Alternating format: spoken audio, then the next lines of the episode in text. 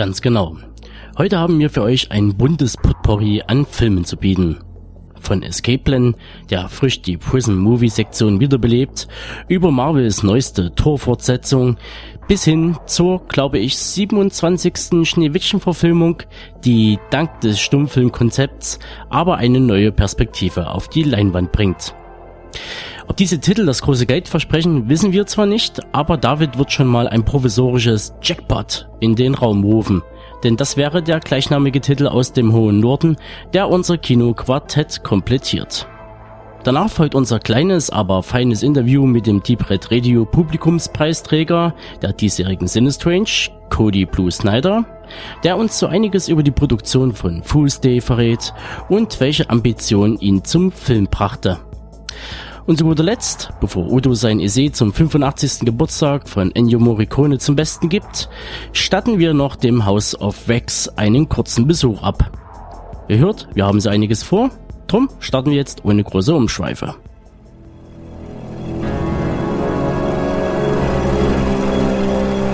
Coming soon to a theater near you. Mit Escape Plan kommt der neue 80er Retro Sylvester Stallone und Arnold Schwarzenegger haben sich gerne Film in die Kinos. Darauf hat logischerweise die gesamte Kinogemeinde gewartet, wie man auch schon an diversen begeisterten Reaktionen erkennen kann, die ich leider so nicht ganz teilen kann. Aber erstmal ins Detail. Escape Plan, wie man sich vorstellen kann, heißt ja sowas wie Fluchtplan, wird aber bei uns auf Neudeutsch natürlich in Englisch ausgedrückt ähm, und erzählt die Geschichte von einem super Gefängnis, Wahnsinnsteil, alle Tricks und Technik drin, so dass da wirklich niemand raus, raus kann. Natürlich, niemand ist ja 100 Prozent gibt's ja bekanntlich nie und deshalb diese Minimalchance, darum geht's in dem Film. Äh, Sylvester Stallone, den ich nicht näher vorstellen muss, ist so ein Spezialist für Ausbruch, Vorgehen aus Gefängnissen. Kurz, er lässt sich immer als Knasti einbuchten und bricht dann aus dem Gefängnis aus, um hinterher dann dem Gefängnisdirektor detailliert zu erzählen, wo sie gerade ihren Fehler gemacht haben, wo irgendwie der Wachposten mal kurz zwei Sekunden in die falsche Richtung geguckt hat oder bei der Essensübergabe das Brötchen runterfiel und prompt reicht er bei ihm vollkommen, ist er auch schon aus dem Knast raus und die Jungs wissen, dass sie ab sofort ihre Essensmarken anders verteilen müssen. Aber irgendwie so ganz beliebt hat er sich damit nicht gemacht. Jedenfalls gibt's da wohl so irgendwelche Leute, die ihn irgendwann einen neuen Job anbieten. Ja, klingt natürlich gleich schon so ein bisschen verdächtig. Äh, man weiß nicht so genau, was da auf einen loskommt. Er hat nicht so die Voraussetzungen, wie er die sonst hat, aber er lässt sich drauf ein und wird prompt mitten in New Orleans gecasht. Seine ganze Truppe, die eigentlich normalerweise hinter ihm steht und für ihn sorgt, die kriegt nicht mehr mit, wo er ist und er landet genau da, wo der Typ, der das Gefängnis sozusagen äh, als Gefängnisdirektor, da kommen wir zum nächsten Darsteller, Jim Caviezel, den man auch kennt als Hauptdarsteller, Nebendarsteller aus diversen Filmen der Filmgeschichte, nicht so richtig der ganz berühmte, aber äh, immer noch äh, zum Beispiel in Déjà-vu, Wettlauf gegen die Zeit mit Denzel Washington oder er hat in der Fernsehserie The Prisoner mitgemacht, ein Remake der 60er Jahre Serie und damit hat er sich quasi schon qualifiziert als Gefängnisdirektor. Jedenfalls, der hat das Buch gelesen vom Sylvester Stallone und da steht ja genau drin, was man eben alles falsch machen kann. Und genau da hat er das mit Häkchen alles abgehakt und hat eben gar keinen Fehler gemacht. Also jedenfalls, der Silvester kommt da in die Einzelzelle, sucht nach der Niete, die sich loslösen lässt, aber nichts zu finden, alles Mist. Also das, was bei ihm sonst immer funktioniert, funktioniert hier nicht. Aber, wie ich das schon zu Beginn sagte, er begegnet ja noch dem guten alten Arnold Schwarzenegger. Der muss ja noch mitmachen. Der spricht übrigens in der Originalfassung wunderbar Ösi-Deutsch und deshalb ist die Originalfassung sehr zu empfehlen, aber ich denke mir, wird auch auf Deutsch ganz gut sein, weil im Endeffekt kommt es bei dem Film darauf eigentlich nicht an. Ebenfalls, äh, die beiden freuen sich natürlich schnell miteinander an, aber das ist ja logisch, die kennen sich ja auch schon lange. Einer nicht im Gefängnis, aber sozusagen in Wirklichkeit. Und auf dieser Basis, naja, kann man sich schon denken, läuft alles so ab wie geplant. Also so ganz sicher ist das Gefängnis natürlich doch nicht, denn wenn erstmal Sly und Arnie zusammen die Wumme in die Hand nehmen, dann geht's auch rund. Mit dieser Erwartung sollte man auch an den Film gehen. Also alles andere wäre falsch. Man muss Spaß haben an den beiden, man muss Freude dran haben, wenn sie auftreten, wenn Arnold da seine Sprüche macht, wenn Sly da entspannt mit seinen knapp 70 Jahren über den Gefängnisboden läuft, dann ist das cool, dann ist der Film gut, dann macht das Spaß. Die Story kann man gleich vollkommen vergessen. Da wird jede Art von Unlogik zur Hilfe genommen, die irgendwo zu finden war. Da wird alles hochgepusht bis ins Letzte, um dann hinterher die Spannung doch nicht zu nutzen. Da werden Wahnsinns Sachen zugespitzt, die dann hinterher lasch davongehen wie nix. Also, wenn einem das nichts ausmacht, dass eine 20 Mann oder 30 Mann Armee mit Maschinengewehren irgendwie einen riesen Hubschrauber nicht findet oder nicht trifft, dann ist man bei dem Film richtig aufgehoben. Wie ich zu Beginn schon gesagt habe, es gibt eine Menge Freunde für diese Art von Film. Ich kann das nachvollziehen. Unter diesen Voraussetzungen macht der Film Freude, aber es ist schon eine sehr starke Reminiszenz, die damit zusammenhängt. Es hat mehr damit zu tun, dass man die Jungs seit den 80er Jahren liebt. Es geht mir ähnlich. Dann kann man das machen, aber mir ging diese totale Berechenbarkeit des Films und diese völlige schon Voraussehbarkeit einfach doch ein wenig auf die Nerven. Deshalb gibt's von mir noch nicht die absolute Empfehlung, aber wer reingeht, weiß zumindest, was ihn erwartet.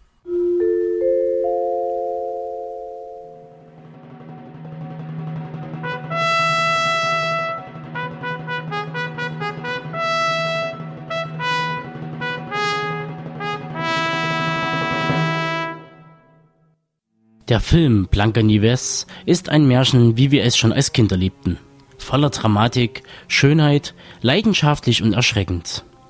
Er zeigt eine von bizarren Figuren bevölkerte Welt, klar in Gut und Böse geteilt, alles in Schwarz-Weiß und stumm. Der Märchenerzähler heißt Pablo Berger. Da fangen wir, wie es einer guten Geschichte gebührt, von vorne an. Die Zeitreise ins Spanien der 20er Jahre ist eine sehr sinnliche Erfahrung. Schneewittchen ist die Tochter eines berühmten Stierkämpfers. Nach dem Tod der Mutter zieht die böse Stiefmutter ins Haus. Sie verdammt Schneewittchen zu den niedrigsten Arbeiten, während sie sich selbst mit dem Chauffeur vergnügt. Der Vater hingegen ist nach einem Unfall an den Rollstuhl gefesselt. Das zum groben Auftakt der Geschichte, die den Märchenkundigen unter euch ohnehin geläufig sein sollte. Das Interessante daran ist die Verlegung des Grimmschen Stoffs in die erwähnten 20er Jahre. Eine Zeit, in der Spanien zwischen der spanischen Grippe und der bevorstehenden Diktatur Riveras steckt. Dass Berger sich speziell für die Welt des Stierkampfes entschied, ist naheliegend, wenn man die literarische Vorlage zur Hand nimmt. Der Matador als Kämpfer in der Arena steht sinnbildlich für den Ritter des alten Europas. Eine Welt der Regeln, der Ehre und des Respekts gegenüber dem König und dem Gegner, sprich dem Stier. Pablo Berger band diese seltsame und für Außenstehende befremdlich wirkende Welt in unvergessliche Bilder. Sein Spiel mit Licht und Schatten erinnert an alte Stummfilmmeister. Zentral für seine Hommage an die goldene Ära des Films war die Besetzung. Pablo Berger meinte, es brauchte Gesichter, Augen, ikonenhafte, kraftvolle Frauen und Männer mit viel Präsenz. Eine weitere Verneigung an seine Heimat und dessen Geschichte war die Einbeziehung kulturell relevanter Persönlichkeiten oder Werke. Dafür steht zum Beispiel der Charakter der Carmen de Triana, die als Mutter Schneewittchens eine wunderschöne, selbstbewusste Tänzerin mimt. Ähnlich der Figur der Carmen im 1938 aufgeführten Musikfilm Carmen della Triana. Die Liste der Vergleiche ließe sich endlos fortführen, würde jetzt aber den Rahmen sprengen. Gewiss ist, dass Pablo Berger auf einen großen Cast setzte. Zu erwähnen wäre da Daniel Chimanes Cajon, der unter anderem in Produktionen wie Get the Gringo, Wir sind, was wir sind oder in Alfonso Cuarons mit deiner Mutter auch die Figuren mit Leben füllte. Ebenso wie Angela Molina, die einige aufmerksame Filmliebhaber aus Pedro Almodovars Zerrissene Umarmungen kennen.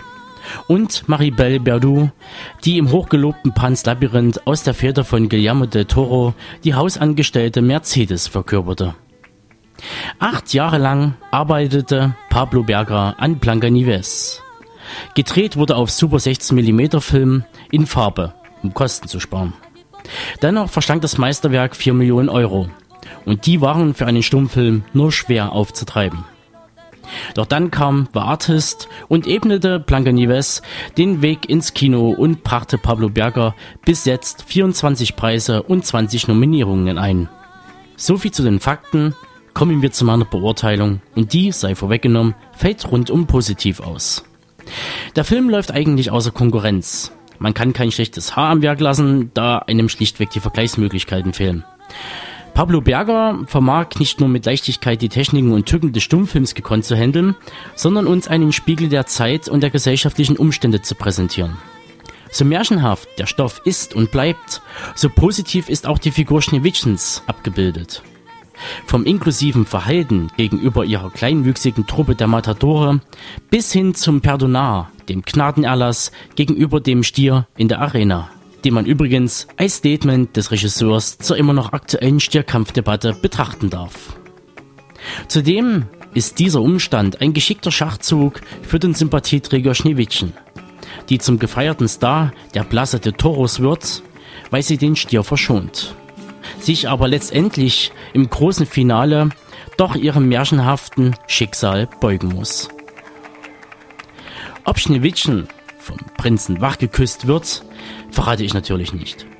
Denn das sollt und müsst ihr auf jeden Fall selbst herausfinden. Von mir gibt es jedenfalls eine uneingeschränkte Empfehlung.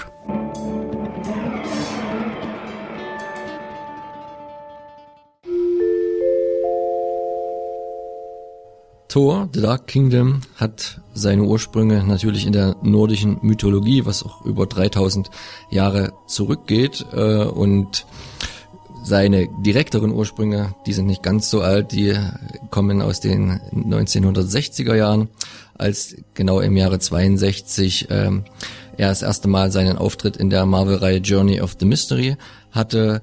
Der Autor, wie von vielen anderen Marvel-Helden und Geschichten, oder die Autoren waren Stan Lee und Jack Kirby. Die Geschichte war für damalige Comics nicht ganz unüblich, dass einer, der nicht zur Erde gehörte, in dem Fall war er auf Asgard verheimatet, verstoßen wurde aus dieser ähm, in Person von Vater Odin auf die Erde verbannt, dadurch, dass er sich als Gott in Erdangelegenheit einmischte, was ihm nicht zustand. In der Folge hatte er dann mit Gedächtnisverlust zu kämpfen und verbrachte als Dr. Blake seine Zeit äh, auf unserem Planeten, bis er dann irgendwann wieder seinen Hammer gefunden hat und auf seine wahre Identität ähm, wieder stieß und verlebte seine weitere Zeit quasi in einer Doppelidentität, auch jetzt kein ganz neues Comic-Thema und äh, er wechselte dann öfter mal diese, um dann später mal als Rettungssanitäter Dr. oder Jack Olson Dr. Jane Foster zu treffen, die jetzt wiederum, um die Brücke zu schlagen, auch beim aktuellen Film und auch schon bei Tor 1 ja eine nicht unwichtige Rolle spielt. Zwischenzeitlich gab es auf der Comic-Schiebe natürlich noch die Zusammenführung mit den anderen Avengers. Das begann schon ein Jahr später, nämlich 63. Die Namen braucht man wohl kaum nennen. Iron Man, Captain America, Hulk und, und, und. Und ähm, um jetzt den Sprung zum Film zu machen, kann man sagen, dass Anfang des diesjährigen Jahrtausends, wo ja eine neue Comicwelle quasi über uns hineinbrach, war es dann auch nur eine Zeit, wo man dann auch mit den Realverfilmungen ähm, anfing, diese ganzen Universen oder zumindest innerhalb von Marvel das äh, zu verknüpfen und die Charaktere zusammenzuführen und sie gemeinsame Abenteuer zu, äh, verleben zu lassen. 2011 hatte dann als erstmals Thor seinen Soloauftritt, nachdem er kurz schon bei Iron Man 2 angekündigt worden ist als kleiner Appetit haben, was ja nun mittlerweile auch schon ein gern genommenes Stilmittel ähm, zur Verknüpfung des Marvel-Universums ist. Ähm, grob zusammengefasst wurde Thor halt damals, ähnlich wie im Comic, vom Papa Odin verbannt auf die Erde, nachdem er sich nicht äh, den Spielregeln gerecht äh, verhalten hatte in einer Auseinandersetzung mit den Eisriesen. Und auf der Erde traf er dann auf Jane Foster, die halt in der Verfilmung leicht angepasst eine Physikerin gewesen ist und in einer Gruppe um Dr. Eric Selvig äh, Wetterphänomene untersuchte, für die Thor klar auch er so äh, seine gewisse Verantwortlichkeit hat. Ähm, alles in allem konnte man sagen, dass er dann irgendwann wieder, nachdem er auf der Erde Teil 1 überstanden hatte, zu Hause nach Asgard kam, bisschen gezwungenerweise dann die Brücken auch zur Jane Foster abbrechen musste, eine Liebe quasi im Keim erstickt wurde und er sich aber den Aufgaben, die auf den Königssohn warteten, zu Hause widmete. Er durfte noch mal einen kleinen Abstecher zurückmachen, das war dann ein Jahr später, 2012, mit den Avengers, wo dann sein böser oder zumindest zwielichtiger Halbbruder Loki, der ja auch schon im ersten Teil ähm, sich nicht ganz so Gottes Sohnes gerecht verhalten hatte, wieder versuchte die Erde zu unterjochen, so ein bisschen mit Hilfe der Chitauri-Aliens und alles in allem hat's Thor und seine Kollegen dann natürlich wieder geschafft und hat Loki dann zurück nach Asgard gebracht, ähm, was uns jetzt zu Thor The Dark World bringt, der im Deutschen übrigens The Thor The Dark Kingdom heißt. Warum jetzt diese Änderung sein musste, das würde ich gerne mal jemanden fragen. Ich weiß nicht, wer dafür verantwortlich ist. The Dark Kingdom läuft seit 31.10. im Kino. Loki ist quasi der Gefangener und wartet halt in den Kerkern von Asgard darauf, was mit ihm passieren soll. Währenddessen kommt schon eine neue Bedrohung, die die neuen Reiche überschatten wird. Denn die vermeintlich ausgerotteten Dunkelelfen unter der Führung von Malekith erwecken aus ihrem Dauerschlaf, zumindest die paar, die noch übrig geblieben sind und streben es nun an, aus der Verbannung zurückzukommen. Warum passiert das? Weil damals, als sie verbannt äh, wurden, waren Thor und Loki noch relativ klein und es war so ein Kampf eher zwischen Odin und Malekith und der hat die Waffe, das Äther, ähm, einsetzen wollen, um da Asgard und auch alle anderen Planeten zurück in den Urzustand zu führen, was natürlich Dunkelheit, Nacht, Finster allen anderen nicht so gut gefallen hatte, von Odin verhindert werden konnte. Jetzt gibt es eine interessante Planetenkonstellation der neuen Reiche, die dazu führt, dass es eine Teleportation, Teleportation geben kann. In diese gerät nur ganz zufällig Jane Foster, die mittlerweile in London lebt und forscht und äh, was wiederum Thor auf den Plan ruft, weil sie da auf einmal sich so zwischen den verschiedenen Planeten hin und her beamen kann und dabei wieder zufällig auf das Äther stößt, auch mit dem in Berührung kommt und auf einmal so gewisse Superkräfte bekommt, ähm, das ihr aber nicht unbedingt sehr gut tut. Um sie zu schützen, wird sie dann von Thor zurückgeholt, oder was heißt zurückgeholt, sie wird geholt nach Asgard zu ihrer eigenen Sicherheit. Wegen in der Zwischenzeit kommen aber die Dunkelelfen und es geht, die Geschichte nimmt seinen Lauf, ohne dass ich jetzt vorgreifen will. Regie geführt hat bei dem Ganzen Alan Taylor, der sich bisher eher als Serienregisseur hervorgetan hat, aber dafür in den wirklich den ganzen hochwertigen Serien des letzten zehn Jahre mitgewirkt hat. West Wing, Sopranos, Deadwood, Rome, Boardwalk Empire und Game of Thrones. Er muss er toppen, aus einem 150 Millionen Budget ungefähr das Dreifache zu machen. Das waren so die Zahlen des ersten Films. Und hat dann natürlich kein leichtes Erbe von Kenneth Branagh angetreten. Ähm, aber das Startwochenende war wohl relativ gut und er ist auf einem guten Weg. Verglichen mit diesem Teil 1 ist meiner Meinung nach Thor The Dark Kingdom etwas besser ausgefallen, was jetzt aber nicht viel heißen muss, denn er reiht sich aus meiner Sicht ziemlich nahtlos in diese aktuelle Riege von Comic-Verfilmungen ein, die sich von der Story her und von der Präsentation her alle sehr ähnlich geben. Die Inszenierung ist halt irgendwie vom gleichen Schlag. Das ist viel Action, viele Effekte, kein wirklich sinnvolles 3D, viel PG-13-FSK 12 wenig Risiko, dabei halt viel bewährte Versatzstücke. Es fehlt so ein bisschen beim zweiten Teil die Verknüpfung mit den anderen Avengers ähm, oder auch mit Shield und den ganzen Geschichte, was es für Comic-Fans eigentlich noch interessanter machen könnte. Deswegen geht da eine gewisse Dynamik verloren, ähm, was das angeht. Schön ist der Humor und auch ein großer Vorteil meiner Meinung nach gegenüber dem ersten Teil, der es am Ende auch alles ausmacht. Er ist nicht mehr so slapstickartig und ich fand ihn immer als ähm, nicht wirklich angemessen. Der Humor präsentiert sich jetzt eher etwas erwachsen. Wenn jetzt zum Beispiel Loki mit Thor redet und sich ab und zu mal in andere äh, Gestalten switcht, unter anderem Captain America hat das schon viel Komik oder wenn Thor in irgendeiner Wohnung zu Besuch kommt und dann mal sein Hammer an die Garderobe hängt, dann ist das, finde ich, besser als einfach so ein Rumgeblöde. Ähm, nichtsdestotrotz ähm, kann man natürlich äh, sich auch freuen wieder über ein Cameo von Stan Lee, den üblichen, und den Teaser im Abspann, der schon auf die das nächstkommende vorbereiten soll. Er ordnet sich meiner Meinung nach im Mittelfeld der Comic-Verfilmung an. Gibt viele, die bessere sind, viele, die schlechter ausfallen. Es ist ungefähr so wie mit Jurassic Park 3. Das ist kein, das ist kein schlechter Film. Das ist alles super gemacht, aber es fehlt so der gewisse Kniff, weil wir alles irgendwo schon mal gesehen haben. Deswegen beschränkt zu empfehlen für die Zielgruppe auf jeden Fall eine Besichtung wert. Jackpot. Jackpot kommt bei uns am 14.11.2013 in die Kinos. Ähm, und dabei handelt es sich um einen doch recht blutigen äh, Spaß aus Norwegen. Äh, Regie führte bei diesem Film Magnus Martens, der mit seinen Filmen sonst nur in seiner Heimat, in seinem Heimatland bekannt ist. Also ist sozusagen der erste große Film von ihm, der es etwas über Norwegen hinaus geschafft hat. Äh, das Drehbuch basiert auf einer Geschichte des Autors Joe Nesbo, der ja schon mit zahlreichen Krimis und Thrillern auch hier in Deutschland bekannt geworden ist. Ähm, angelaufen ist der Film äh, in äh, Norwegen bereits 2011 und kommt jetzt nun mit zwei Jahre Verspätung auch zu uns. Die Geschichte ist schnell erzählt. Es geht um vier Freunde, die mehr zufällig einen Hauptgewinn in einem Toto-Spiel äh, erreichen und gewinnen und äh, wie es nun mal so ist, ähm, dauert es nicht allzu lange, bis die Freunde sich in die Haare bekommen, was so weit geht, dass dann auch der Erste gleich mal ins Gras beißen muss.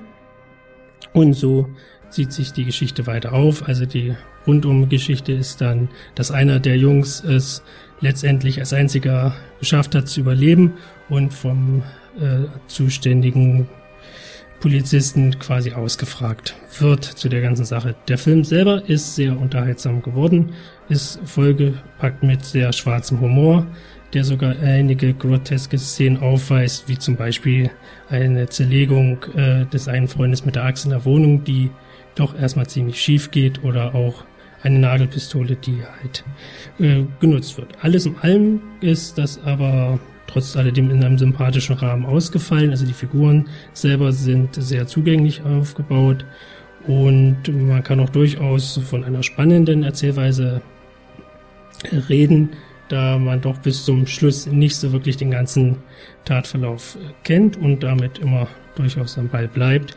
Das Ganze ist zu Weihnachten angesiedelt, so dass eigentlich auch einige weihnachtliche Musikstücke aufgefahren werden, die auch sehr gut in den Rahmen passen.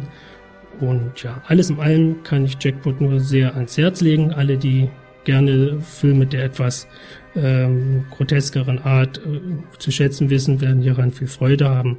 Und daher ab ins Kino.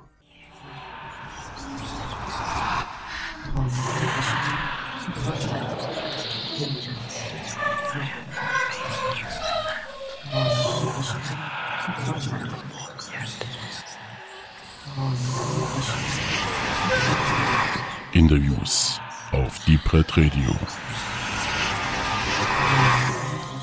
Kommen wir nun zum angekündigten Interview mit Cody Blue Snyder, dem Regisseur und Co-Autor von Fool's Day.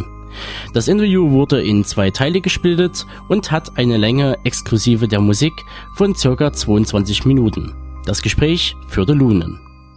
Hi Cody, uh, thanks for having us and congratulations on winning the Audience Award at the Cinestrange Film Festival 2013. Are you surprised about the success of the film, which has won a lot of awards recently at other festivals too? Thank you so much. Uh, it's a tremendous honor to win the Audience Award at the Cinestrange Film Festival.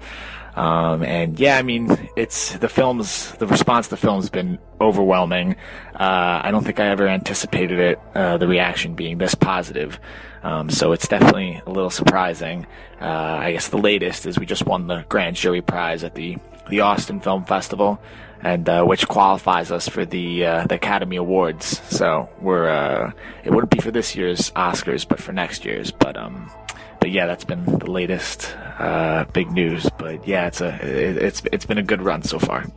How did you and your brother Shane, with whom you wrote the screenplay, get the idea for Fool's Day? What was the motivation?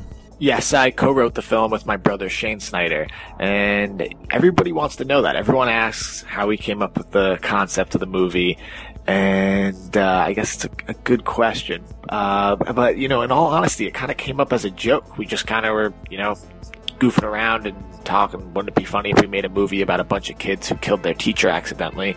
And then uh, some time went on, and I, I thought about it more and more, and I just kind of fell in love with that concept. Uh, you know, I love the idea of having an audience come in and having the beginning of the movie seem like a like a Disney movie with a bunch of kids playing a harmless prank, and then next thing you know, bam, you know, they kill their teacher and it's a completely different movie. And I also like, I, like, I love the contrast of that. I'm big on contrast. I think contrast is the key to, uh, you know, key to great art uh, and great characters. Uh, you know, because that's that's that's the thing with life. It's not black and white; it's shades of gray. And uh, I think a ton of comedy comes from that irony. Uh, and uh, I also, yeah, I mean, I, I I also I love counterculture. I love, uh, especially especially with film. I mean, you know, we're so today we're so saturated with content. Uh, you know, I think I think we need more and more stories that are going to surprise us and uh, you know go against the grain. But um, that's kind of that was kind of the motivation behind making the film. You know, and I'll, you know what? Also, a big thing is I've never I've never seen anything like this before. If I haven't seen it done before, you know, that's definitely where I want to set sail. Where's the saying that the filmmaker has to avoid walking with animals and children. Most of the main characters from Foosday are fourth graders. How was the collaboration with all the young actors? Yes, that is a very famous Hollywood adage, uh, not to work with children and animals. But uh, apparently, I didn't get that memo when I decided to make a movie about 16 nine year olds. Um, but uh, yeah, it, it, was it was intense. We we only had one camera. Uh, and six days to shoot, and because of child labor laws uh, in the U.S., we could only do eight-hour days with the kids. Um, so it was really, really intense. We, we really didn't have enough time to cover cover the scenes. Well, we I had to use some unorthodox tactics. Like at some points, I couldn't even I couldn't even let them go through the scenes, uh, acting them all the way. I'd have to do something I call I call line work, uh, where I just would lock off on a kid and I go line by line, and I just would sit there and I would just tweak his lines. Uh, I, I, would just keep tweaking it, tweaking it, tweaking it uh, uh, until I got his performance to where I wanted it to be. So uh, yeah, the, the, the collaboration was probably a little bit less of a traditional collaborative process between an actor and a director, a little, a little bit more of a dictatorship because uh, it was just so grueling and so intense, and I needed them. Uh, you know, to act like their teacher died at all times, and the kids would get distracted, and they would get tired. So it was intense. It was it was definitely an intense experience, and uh, uh, but it, it, it worked out in the end. The content of the movie is not really suitable for children and sometimes quite graphic and explicit. How do you tell the children what you are shooting, especially considering that age-wise the film is not likely to be seen by them? How do you convince the parents to let their children participate in filming? Uh, yes, that was actually a major concern of mine uh, when I started casting the film. I was worried that none of the parents were going to actually let their kids be in the movie if they, uh, you know, once they actually read the script. But surprisingly, all the parents were just cool with it. I, I never had any, not a single parent, uh, you know, really question uh, you know, question their child being in it, or at least to me. Uh, and, and, you know, there's something called the actor's answer, which is, you know, pretty much that's just it's just yes. You just say yes to everything or at least you say yes to everything till the contracts are signed and you're completely in the door. And then you you know you start making your demands. But um you know you, you, there's a good example of that in the movie bruno when they're casting these you know three four five year olds and these parents you know let their kids do crazy things like be crucified and uh, you know things of that of that nature. But yeah for this movie you know the parents just they trusted me and they, they let me they let me kind of you know do my thing, and uh, it, was it was great. I, am really thankful for that because uh, they really could have neutered my process if they wanted to. Um, and uh, you know, more even more surprising, all of the parents let their kids see the movie, seen the movie many times, uh, which is uh, was also a little surprising to me. But I, I think it's a good thing. I think uh, you know movies, especially you know horrific films, uh, can can be really scarring to a child at a young age. And you know, going through this process of making a movie where you're covered in blood and you're dealing with death and violence, uh, it kind of it kind of lifts the veil. Uh, it, it kind of shows the sm- the smoke in the mirror, the, the smoke, you know, reveals the smoke, the smoke and the mirrors for what they are. So, uh, you know, I, I think I think it could be a po- it was a positive experience actually for the kids. You know, it will help them not be so terrified of what they see on TV and in the movies, and know it's just all pretend. When I look at the credits at the end of the movie, it becomes obvious that you have worked before and behind the camera alongside your brother and other family members, like your parents Dee and Suzette Snyder. How did this close familial cooperation came about? Yeah, I mean, uh, that happened pretty organically. When I first started making movies uh, at a young age, it was, you know, in my backyard using my siblings and uh, my father as actors, and my mom would do all the hair, makeup, and wardrobe. And uh, just, you know, things never, never changed as my careers progressed, and I've, I'm, you know, working with bigger and bigger budgets. Uh, my dad still acts in my films, my siblings uh, still, still play small roles, I, or I write with them, and my mom still does the hair, makeup and wardrobe. I mean, uh, you know, my whole family's in the entertainment industry, so they're all professionals, and uh, especially, you know, my mom is is crazy talented, um, and uh, yeah, so that's that's pretty much that's pretty much how that came about. Um, speaking about working with your family, what do you think of your brothers and your father's acting talent? The latter has indeed already played in your first short film, All That Remains. Did you talk him into the playing the janitor this time, or did he offer to take the part? Yeah, I think my father and my brother are both tremendous actors. I mean, they've been acting in my work for so many years now. Uh, but my brother Shane is an aspiring comedic actor, and uh, my father, you know, is uh, a professional actor, although he hasn't done too much. But they're both amazing. I mean, uh, my my dad, my dad, I, I, I cast in all my movies, but I always have him play a part that is uh, so that I can cover him up in some way. Like in in uh, my first short film, All That Remains, uh, he played Death, so uh, he wore like a big robe. You know, nobody would even know it was him. And then uh, in this film. Uh, I made him look like a Mexican janitor, so people wouldn't recognize him. He sort of looks like Danny Trejo's younger brother or something. But uh, yeah, people ask why I cover him up, but I guess I just don't want. I didn't want to get into any film festivals or get any special treatment for him being in the film, or for people to really know, you know, that D. Snyder was my father, or you know, put two and two together. I'd rather them judge me in the film, uh, you know, uh, separately without without knowing that information, or at least not knowing that information up front. But uh, yeah, I think they're I think they're both great actors. What is life like being the son of a famous rock star and within a family who has their own reality show and growing up twisted? That would have to be the question I've been asked most frequently in my lifetime, and the honest answer to that is I don't know. Uh, having a rock star as a father is normal to me. Uh, abnormal would be having a father who's a businessman or a doctor or a chef, you know. Uh, this is normal to me. Uh, going out with my dad and having him sign autographs and take pictures, you know, is is normal to me. Um, I love my dad. I'm very close with him. I respect the heck out of him.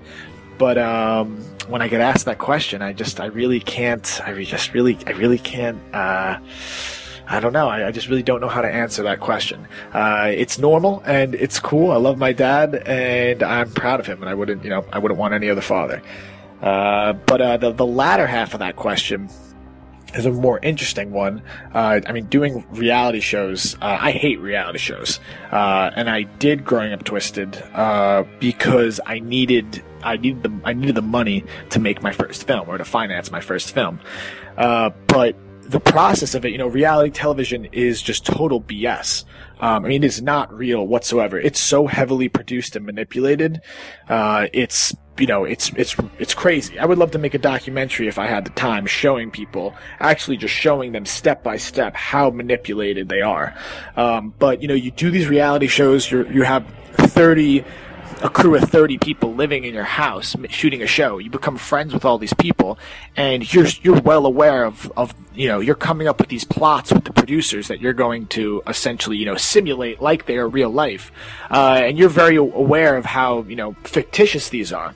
But then the show airs and you know all these things you say and you do that you know you are well aware are fiction. People look at and think are reality, and people like kind of start judging you and judging uh, the show like it's this very real thing. And uh, it was a little weird. It was a little embarrassing and uh, uh yeah, invasive, and uh, I just hate hated the process. And we get my family gets asked to do reality shows and is, uh, I, I say no all the time. So I mean, I, I really hope I I don't I don't get so broke I have to do another reality show to finance a film again. But uh, yeah, hate the reality shows. Love my dad. What about your own acting ambitions? You will soon appear in the first time in a major supporting role in the movie Hatchet 3. Can you tell us something about the film and are there more projects to come with you in front of the camera? Yes, I just acted in Hatchet 3. I play Deputy Schneiderman, uh, which was an awesome experience. Um, I'm not really an actor. I mean, uh, I act a little bit and I acted growing up. Uh, when I was a kid, I had aspirations of being an actor, but it's really just not uh, what I'm best at. And I guess I do have a little bit of a a fear also of of putting myself in my own movies, acting in my movies, and have having like a something like where Tarantino acts in Django and he's just terrible. He's just like the worst part of the movie. Uh, you know, so I fear like not having that objective perspective on myself if I acted in my own work. But um, it was such an amazing learning experience being on the other side of the lens that I think I will continue to act just to, uh, you know, further enhance my skills as a director. And, uh, I, I think, yeah, it, it was fun. I really, I, acting, it was just a it was so easy and so much fun. I, w- I would love to continue to explore that. I mean, it didn't really feel like, you know, it doesn't feel like I'm making a movie. I acted in Hatchet 3 and it's like I'm, I'm just in showing up and acting in somebody else's movie. It's not making a movie at all. It's, you know, when I make a movie, it's just years of stress and, and just grinding it out. And it's all this hard work. I mean, when I'm acting, I just show up, I go to makeup, I, you know, you go to wardrobe and you learn your lines and you walk on set and you go. It's just none of the, none of the pressures that really come with, with making the movie, directing. Uh, so, but I like acting. I don't know. We'll, we'll see. We'll see what uh, what's in store for me. But I definitely would like to continue to train and pursue acting more for uh, to improve my skills as a director. And how is your relationship to Adam Green, who was the one who virtually opened the door for you into the film business, giving you your first jobs? How was or how is working together with him? I am very close with Adam Green. He is a dear friend and a mentor to me. Uh, he really did give me my first shot in the business. I ran into him while I was attending film school, and I pretty much told him if uh, he needed an assistant, I would drop out of film school. So, uh, sure enough, he, he reaches out to me via email and says, Hey, if you're serious, I'm shooting a film called Frozen, and, uh, you know, if you want, you know, you could fly out to Utah and be my assistant. So that's what I did. Uh, and that's really where I learned so much. Uh, and, you know, he taught me, one of the first things he said to me was, is 99% of directing is uh, is BS, and he says one percent directing is telling actors what to do, and he's like, I'm going to teach you the ninety nine percent, and uh, he really did. He was more taught me about the business, the politics, um, you know how to how to run a set, uh, you know just all, all all the things they don't teach you in film school, and that's really what I was looking for at the time. Uh, but I, I, love Adam Green, and uh, he, he's he's the man. I just don't have I, I can't say enough uh, just amazing things about about him. He's a great person and a great director, and I yeah I'm eternally in, indebted to him. What's next on the agenda of the director, Cody Blue Snyder? Are there any specific projects you are working on right now? Uh, actually, I'm working on the feature length screenplay for Fool's Day right now. So that is my primary focus right now. And i I'm a few months from being done with it. So hopefully, a year and a half from now, uh, you know, you guys will be seeing trailers for uh, for for the feature version of this movie. What would be your dream project, and which actors would you like to work with? I don't have really any dream projects. I mean, it would definitely be a dream come true to make a movie produced by David Fincher or Tarantino or uh, even Paul Thomas Anderson. I mean, all the all the great '90s auteurs would be would be an honor to have something produced by them. Uh, and then, as far as you know, talent I would like to work with, I mean, it'd be a dream come true to work with Daniel Day Lewis. Um, I love Fassbender.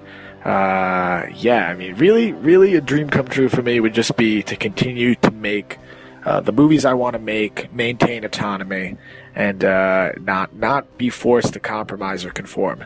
Um, I'd really like to, to to if I could if I could do that, that would be a dream come true.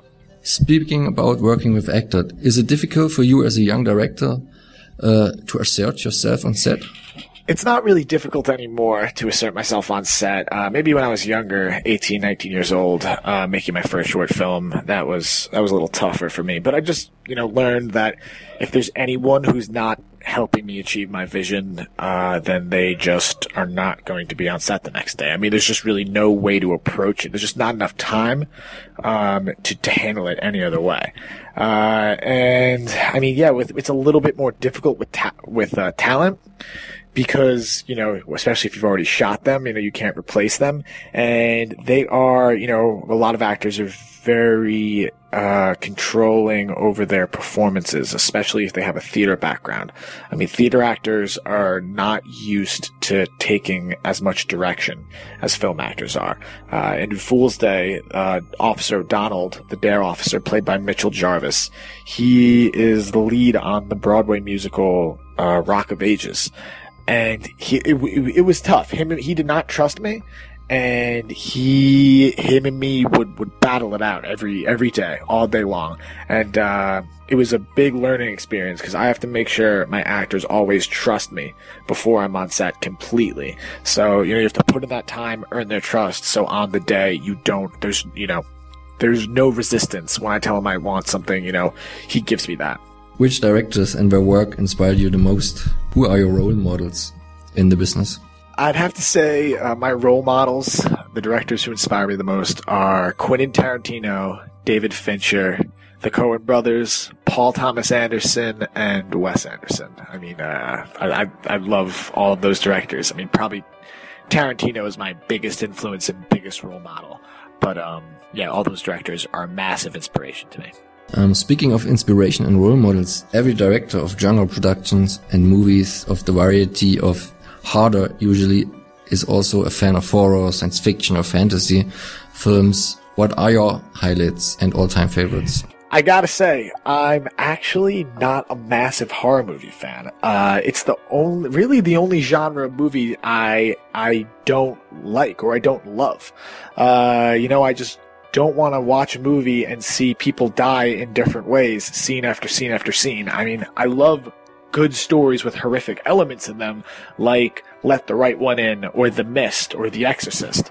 But I, you know, I don't like your traditional slasher movie movies. Um, but uh, my favorite movies of all time, I guess uh, this is a really tough question, but just to throw out a handful, I'd say City of God, Fight Club, Royal Tenenbaums, American Beauty, Goodfellas, Shawshank Redemption, Kill Bill Volume 1 and 2, uh, Lord of the Rings, Star Wars, uh, 4, 5, and 6, not the new ones. They're, those are terrible. Uh, but yeah, I mean, that's just to, to name a few. Uh, but yeah. To which new releases you're most looking forward to and what movies you would recommend to our listeners as a must see? Oh, I, am really excited to see 12 Years of Slave. Uh, I can't wait to see her, Spike Jonze's new movie. I can't wait to see The Secret Life of Walter Mitty.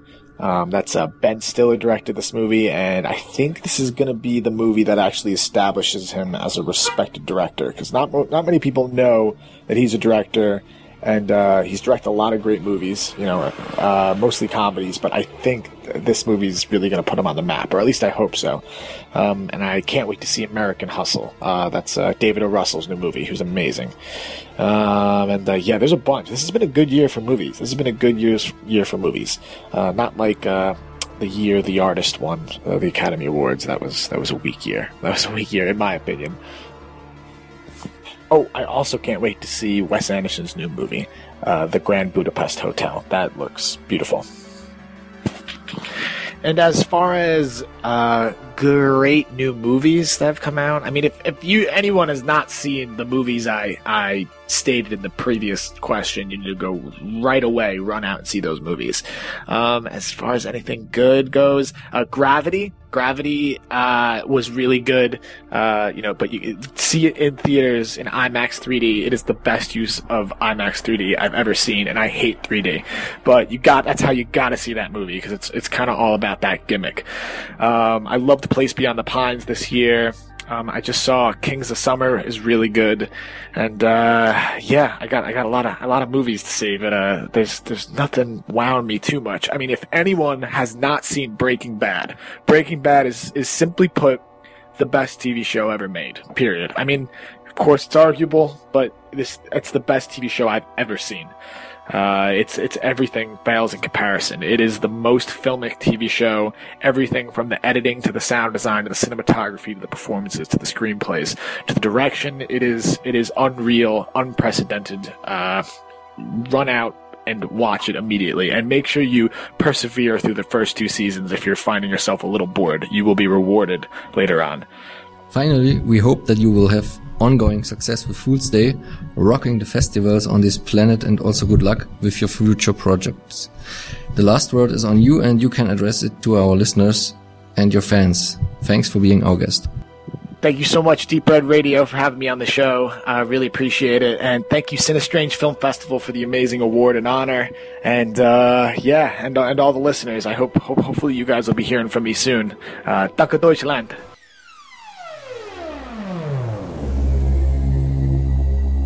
Classics. Hit or shit.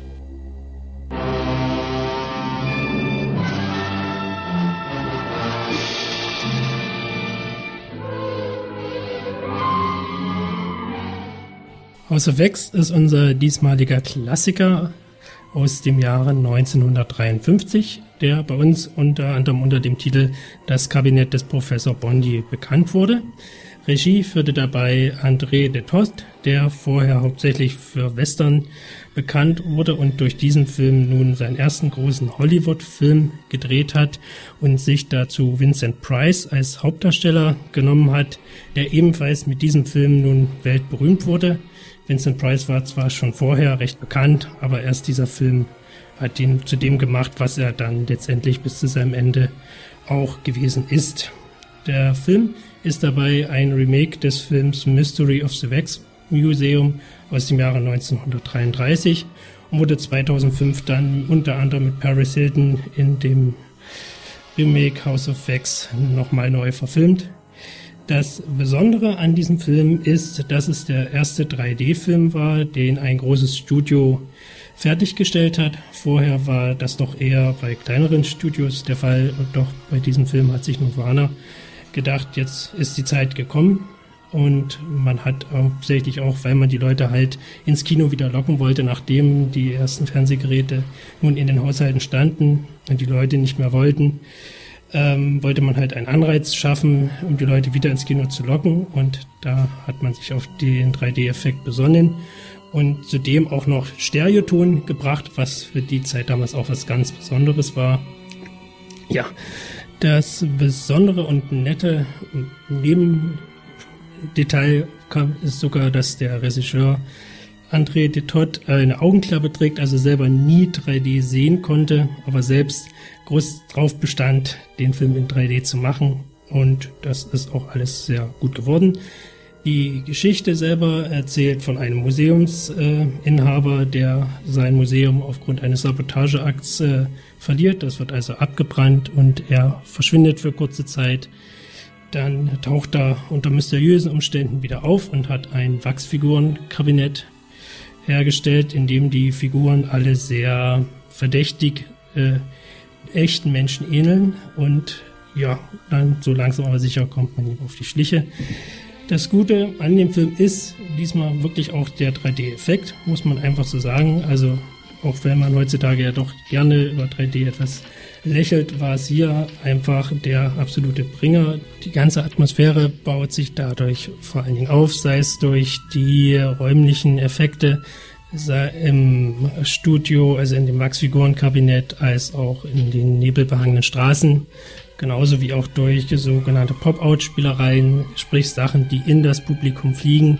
Da sei erwähnt zum Beispiel ein Animateur, der sich vor das Wachsfigurenkabinett gespielt hat und mit einem sogenannten Pedalball-Spiel die Leute anlockt und dabei mehr als offensichtlich das Pedalball-Spiel in die Kamera direkt wirft und dadurch dieser Ball natürlich bis auf die Nasenspitze, wenn man so möchte, heranreicht. Der Film selber gilt auch generell als großer Vorreiter in Sachen 3D, was auch viele äh, Filmemacher schon bestätigt haben. Martin Scorsese sagt zum Beispiel, das ist so der beste 3D-Film, der je gemacht wurde. Wes Craven hat die Maske von Vincent Price als äh, Inspiration für die Maske von Freddy Krüger genommen.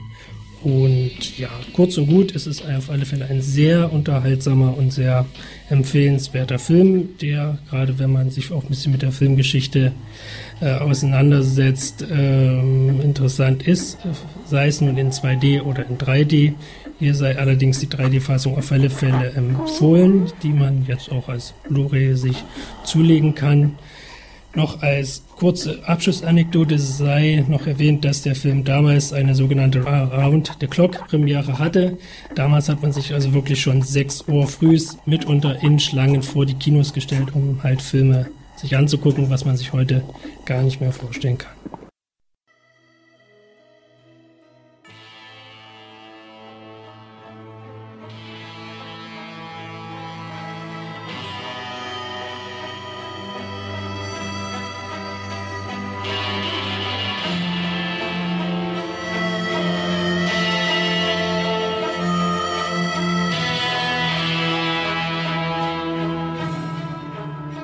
Ist der Klang der Mundharmonika, der beinahe jeden sofort an Spiel mir das Lied vom Tod erinnert, den Sergio Leone 1968 in die Kinos brachte und der den Komponisten Ennio Morricone schlagartig berühmt werden ließ.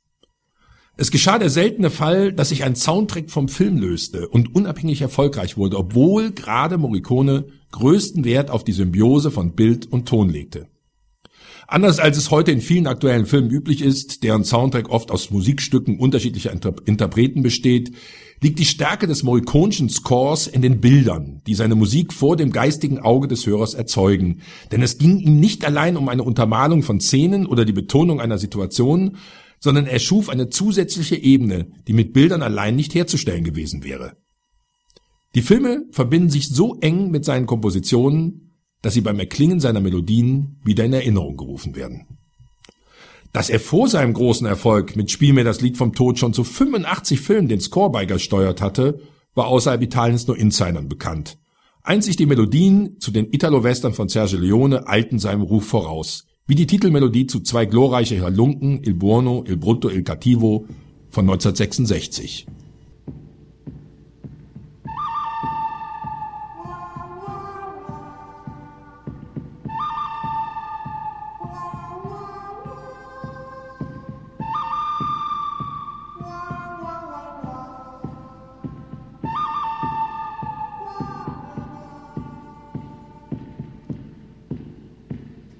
Es erstaunt deshalb nicht, dass der bis heute aktive Komponist Ennio Morricone, der am 10. November 2013 seinen 85. Geburtstag beging, nach wie vor zuerst mit Sergio Leones Film und im weiteren Sinn mit dem Italo-Western verbunden wird. Obwohl das Western-Genre in seinem inzwischen 517 Soundtracks umfassenden Werk an Filmkompositionen, er hat auch noch ganz andere Dinge komponiert, nur einen kleinen Teil ausmacht und er mit anderen Regisseuren häufiger zusammengearbeitet hat als mit Sergio Leone.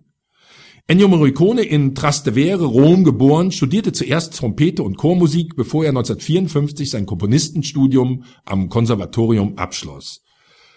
Als er als Arrangeur beim Radio begann, gehörte er schon zur musikalischen Avantgarde seines Landes. Eine Leidenschaft, die ihn nicht mehr losließ.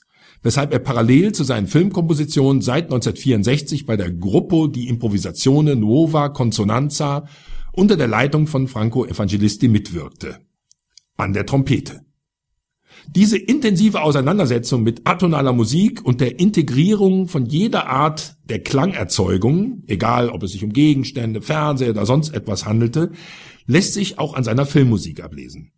Im zweiten Musikbeispiel aus zwei glorreiche Halunken den wir eben gehört haben, ist gut herauszuhören, wie er Stimmen und Instrumente so verfremdet, dass sie mit den Schlaginstrumenten zu einem Rhythmus verschmelzen, der das Western-Feeling verbreitet, das stilbildend wurde. Obwohl einzig die Gitarre eine klassische Melodie spielt, wird das Stück als eingängig empfunden, woran deutlich wird, wie geschickt Morricone mit den Hörgewohnheiten spielte und diese damit gleichzeitig veränderte. Warum er trotz seiner Vielfältigkeit vor allem mit dem Western in Verbindung gebracht wird, liegt aber auch an der schieren Fülle und damit Unübersichtlichkeit seines Werks, dessen innere Strukturen sich nur bei einer genauen Betrachtung entschlüsseln lassen. Doch mit Filmen, Namen und Hörbeispielen um sich zu schmeißen, hilft nicht bei der Annäherung an sein Werk, weshalb ich eine ganz persönliche Auswahl traf, um sein Schaffen zu repräsentieren. Ich werde mich auf 14 weitere Hörbeispiele, Beispiele aus der Zeit von 1961 bis Mitte der 80er Jahre, für mich die kreativste Phase im italienischen Film, beschränken. Dass Ennio Morricone erst ab 1980 internationale Preise für seine Musik erhielt. Der Oscar blieb ihm trotz einiger Nominierungen verwehrt, Erst 2007 erhielt er den Ehren-Oscar für sein Lebenswerk, verdeutlicht auch, wie kontrovers seine Musik und die politische Haltung, die er in der häufigen, engen Zusammenarbeit mit politisch linksgerichteten Regisseuren ausdrückte, vor allem in den USA betrachtet wurde. Beginnen möchte ich mit den zwei Filmen, zu denen er seine ersten beiden Soundtracks schrieb, da sie schon beispielhaft für seine späteren Arbeiten stehen.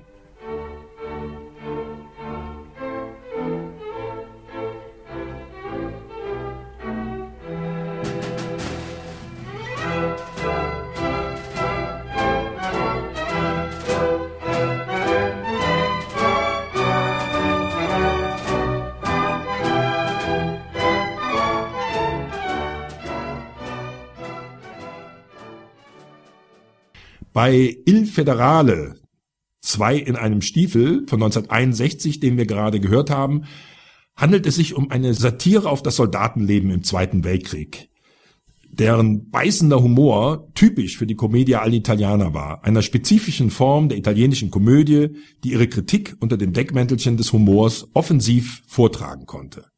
Besonders der abschließende Titel den wir beispielhaft hörten, vermittelt in der Kombination aus soldatischem Marsch und einer melancholischen Melodie sehr schön die Intention des Films.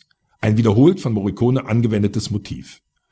Kein Zufall ist es auch, dass ein zweiter vertonter Film, La Voglia Matta, deutsch Lockende Unschuld von 1962, aus dem das nächste Hörbeispiel stammt, ebenfalls unter der Regie von Luciano Salce entstand. Denn ein wesentlicher Zug seiner Karriere bestand darin, einen Regisseur bei dessen weiterer Arbeit zu begleiten. Mit dem Ergebnis, dass die Anzahl der Filmemacher immer weiter wuchs, die ausschließlich Morricone als Komponisten verpflichteten.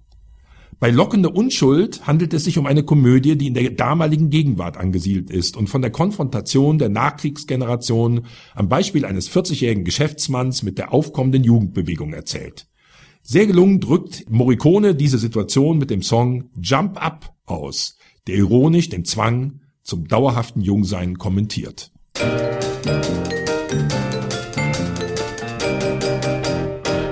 Jump up.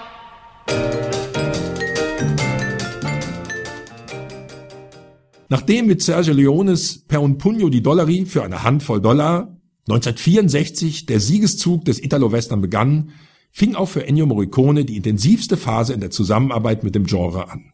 Ein weiteres, weniger bekanntes Beispiel verdeutlicht, wie unterschiedlich der Komponist den Western interpretieren konnte. Das Arrangement zu Una Pistola per Ringo, eine Pistole für Ringo, war ganz auf den erst kürzlich verstorbenen Giuliano Gemma zugeschnitten, der einen gänzlich anderen Typus als Clint Eastwood in den Leone-Western verkörperte, weshalb auch die Musik einen vollständig anderen Charakter bekam. Sanfter und mit zusätzlichem Gesang versehen.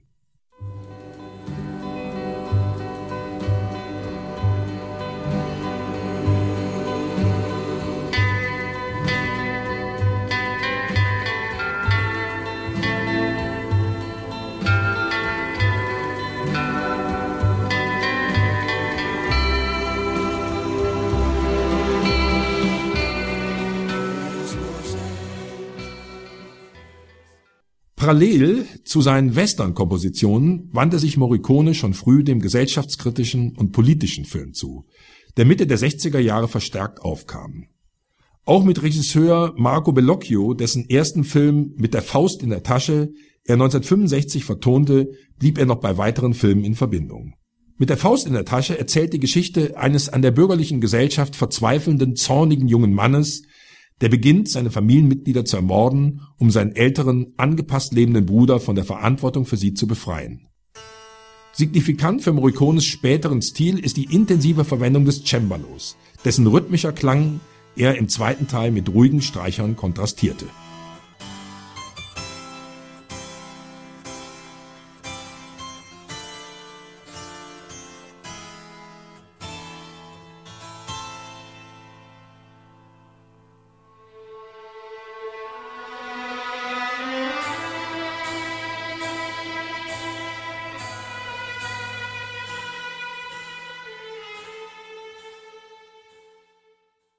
Wie gegensätzlich Morricone in der Lage war, auf die spezifischen Eigenarten der einzelnen Filmemacher einzugehen, wird an den beiden folgenden Hörbeispielen deutlich.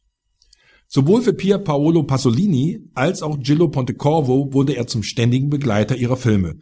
Doch während Pasolini sich in Uccellaci e Uccellini, Große Vögel, kleine Vögel von 1966, einer absurd erzählten Passionsgeschichte von seiner humorvollen Zeit Seite zeigte, pflegte Pontecorvo grundsätzlich einen dokumentarischen, ernsthaften Stil.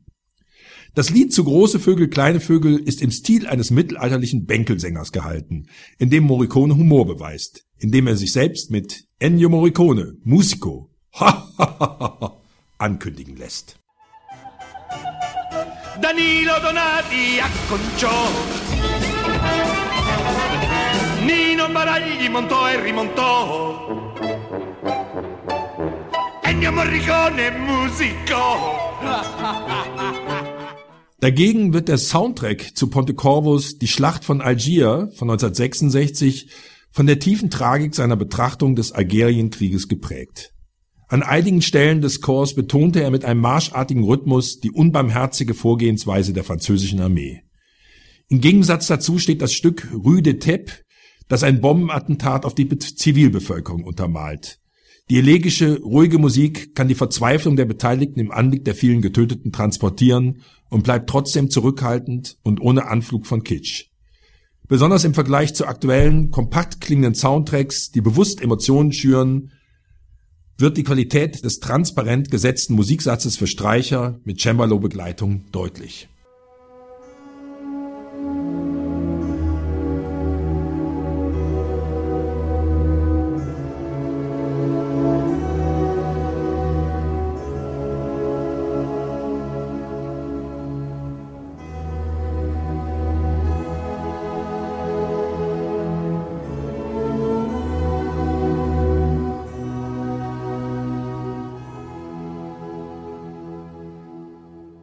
Nach dem großen Erfolg 1968 mit Spiel mir das Lied vom Tod begann sich Ennio Morricone zunehmend im internationalen Film durchzusetzen.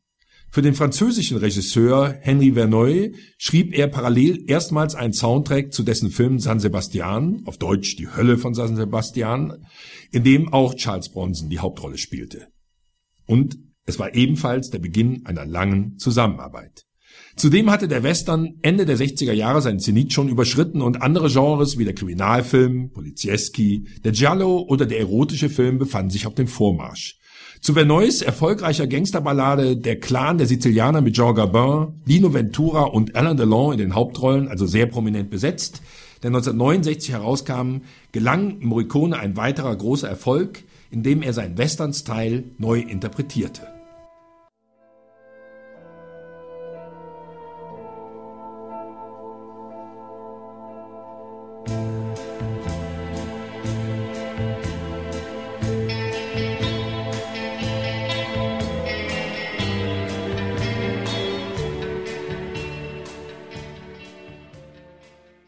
Schön ist an diesem Beispiel ein weiteres bestimmtes Stilelement in der Musik Morricones zu hören.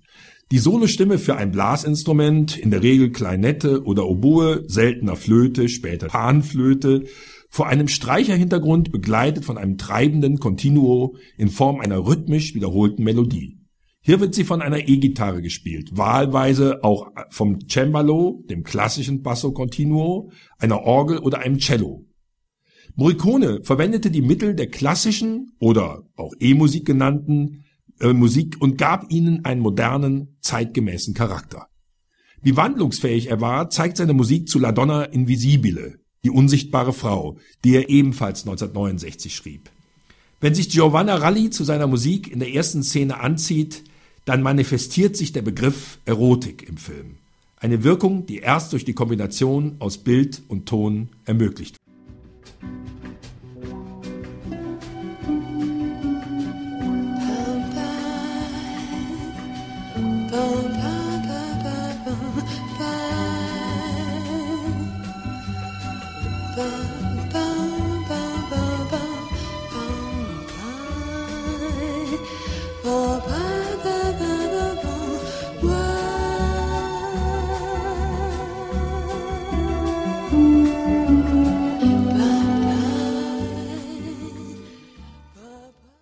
Nicht nur beim aufkommenden Erotikfilm befand sich Ennio Morricone auf der Höhe der Zeit, er schrieb für viele populäre italienische Regisseure dieser Phase die Filmmusik, die man sich auf der Zunge zergehen lassen kann. Darunter Damiano Damiani, Carlo Lizzani, Salvatore Samperi, der Spezialist für die Erotikfilme, Dario Argento, dessen ersten drei Gialli er alle vertonte, Sergio Solima, Erst die Italo-Western, dann auch seine Kriminalfilme, Lucio Fulci, Mario Bava oder Sergio Martino.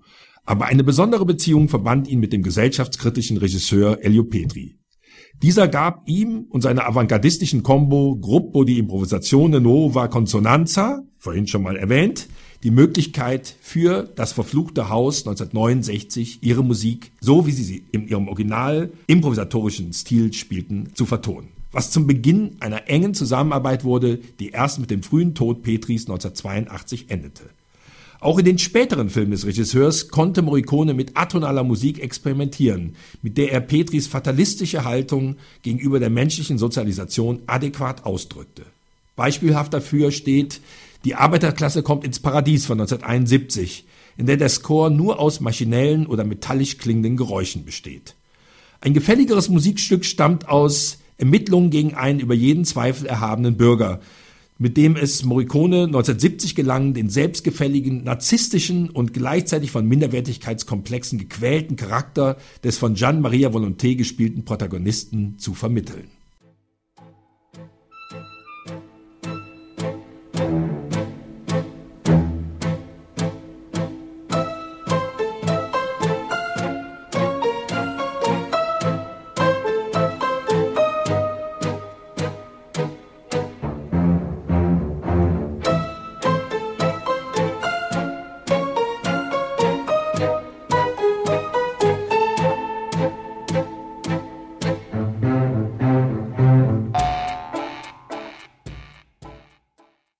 Dieser Phase der Proteste gegen den Vietnamkrieg, Massenstreiks und zunehmender terroristischer Anschläge, die die bürgerliche Gesellschaft Italiens zutiefst spaltete, war Ennio Morricone Teil der kritischen Intellektuellen, die die Gefahr einer erneuten Diktatur in ihrem Land befürchteten. Sein großartiger Score zu Sacco e Vanzetti, also Sacco und Vanzetti 1971 unter der Regie von Giuliano Montaldo brachte mit Here's to You eine Hymne hervor, die zwar zum Standard der Protestbewegung wurde, zudem gesungen von Joan Baez, aber nur selten mit dem Komponisten Morricone in Zusammenhang gebracht wird. Bemerkenswerter als dieses am Ende des Films gespielte Stück sind die drei jeweils fünfminütigen Balladen, die Baez über die beiden zum Tode verurteilten Arbeiterführer singt. Während sich ihre Gesangsstimme in allen drei Variationen ähnelt, beginnt Morricone die Musik zunehmend zu dekonstruieren, bis von der anfänglich melodischen Begleitung nur noch Geräuschfragmente zu hören sind. Der gesamte Soundtrack demonstriert Morricones Bandbreite in der Komposition vom eingängigen Musikstück bis zur atonalen Untermalung der Hinrichtung auf dem elektrischen Stuhl. Als Beispiel hier die Hymne der Protestbewegung.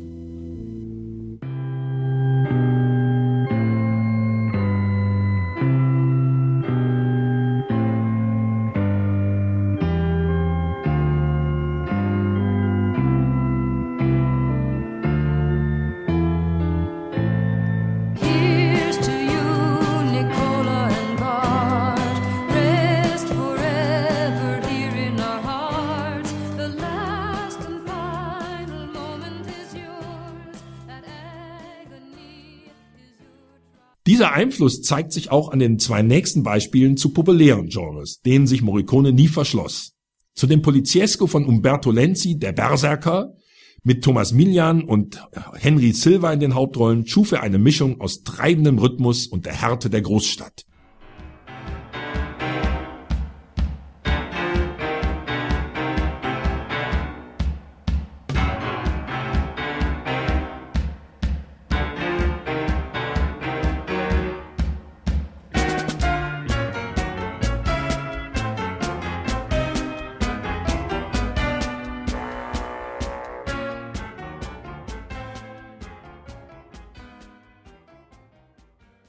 Noch konsequenter schwenkt er in den atonalen Bereich in einem weiteren Score zu einem Henri Verneuil-Film, Angst über der Stadt, mit Jean-Paul Belmondo.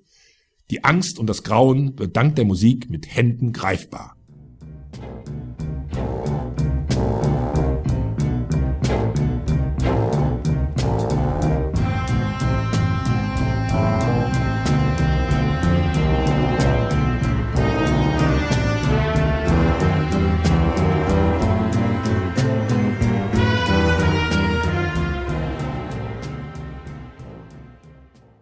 Viele der Arbeiten in den 70er Jahren wurden von der langjährigen Zusammenarbeit mit Regisseuren geprägt, die er schon in seiner frühen Schaffensphase kennenlernte. Neben der Musik zu populären Genres entstanden weiterhin Soundtracks zu politischen Filmen wie zu Ogro 1979 von Gillo Pontecorvo für den Morricone, wie wir vorhin schon erwähnt haben, Mitte der 60er Jahre, La Battaglia di Algeri, also die Schlacht von Algier komponierte und auch alle weiteren Filme, die dazwischen entstanden. Der Film über ein Attentat auf den spanischen Regierungschef, dem zweiten Mann im Staat unter dem Diktator General Franco, verdeutlicht den inneren Zwiespalt der Widerstandskämpfer, für ihre Ziele töten zu müssen und drückt sich in Morricones Musikstück Atto di Dolore, also Akt des Schmerzes, angemessen aus, das ein erneutes Abbild seiner bevorzugten Stilelemente wurde.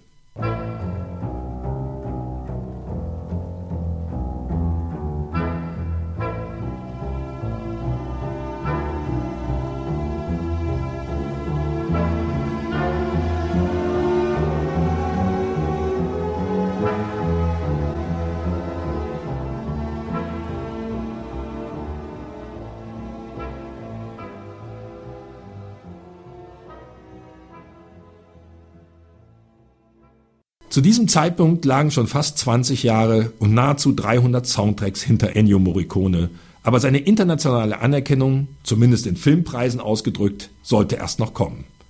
Als weitere Initialzündung dafür gilt sein Soundtrack zum letzten Sergio Leone-Film Es war einmal in Amerika von 1984, der mit US-amerikanischem Produktionsgeld entstand. So gelungen der Score klingt, so wird darin doch deutlich, dass er nur noch die Stilmittel variierte, die er schon bis Mitte der 70er Jahre entwickelte, die parallel zum gesamten italienischen Filmschaffen auch seine kreativste Phase blieb. Mit dem Titelstück aus Es war einmal in Amerika möchte ich mein Porträt über Morricone abschließen und wünsche ihm noch viele weitere erfolgreiche Jahre als Komponist.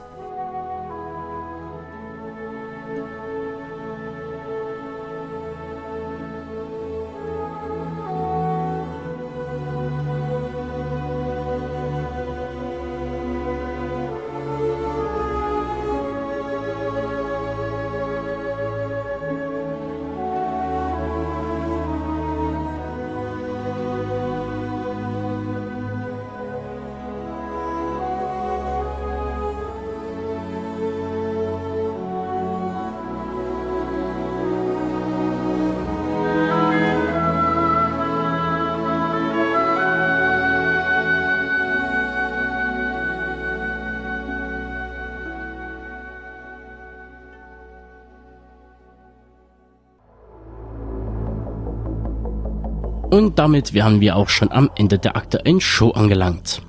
Doch bevor ich euch entlasse, möchte ich noch auf unser Deep Red Radio Adventskalender hinweisen. In diesem werden wir täglich Filme der verschiedenen Genres raushauen. Wie das genau vonstatten geht, erfahrt ihr Ende November. Des Weiteren möchte ich auf unsere kommende Dezember-Ausgabe aufmerksam machen. In dieser werden wir uns in einem Mini-Special einiger filmischer Werke widmen, die passend zur Weihnachtszeit gesichtet werden sollten. Und wir werfen in einer lockeren Runde, wie auch schon im letzten Jahr, einen Rückblick aufs Jahr 2013 sowie eine kleine Vorschau auf das Kinojahr 2014. So, und damit schließe ich jetzt wirklich die aktuelle und zudem Jubiläumsausgabe ab. Ja, richtig gehört, das erste Jahr haben wir vollführt. Deshalb geht auch nochmal ein herzlicher Dank an Lunen, Udo und David für deren Unterstützung.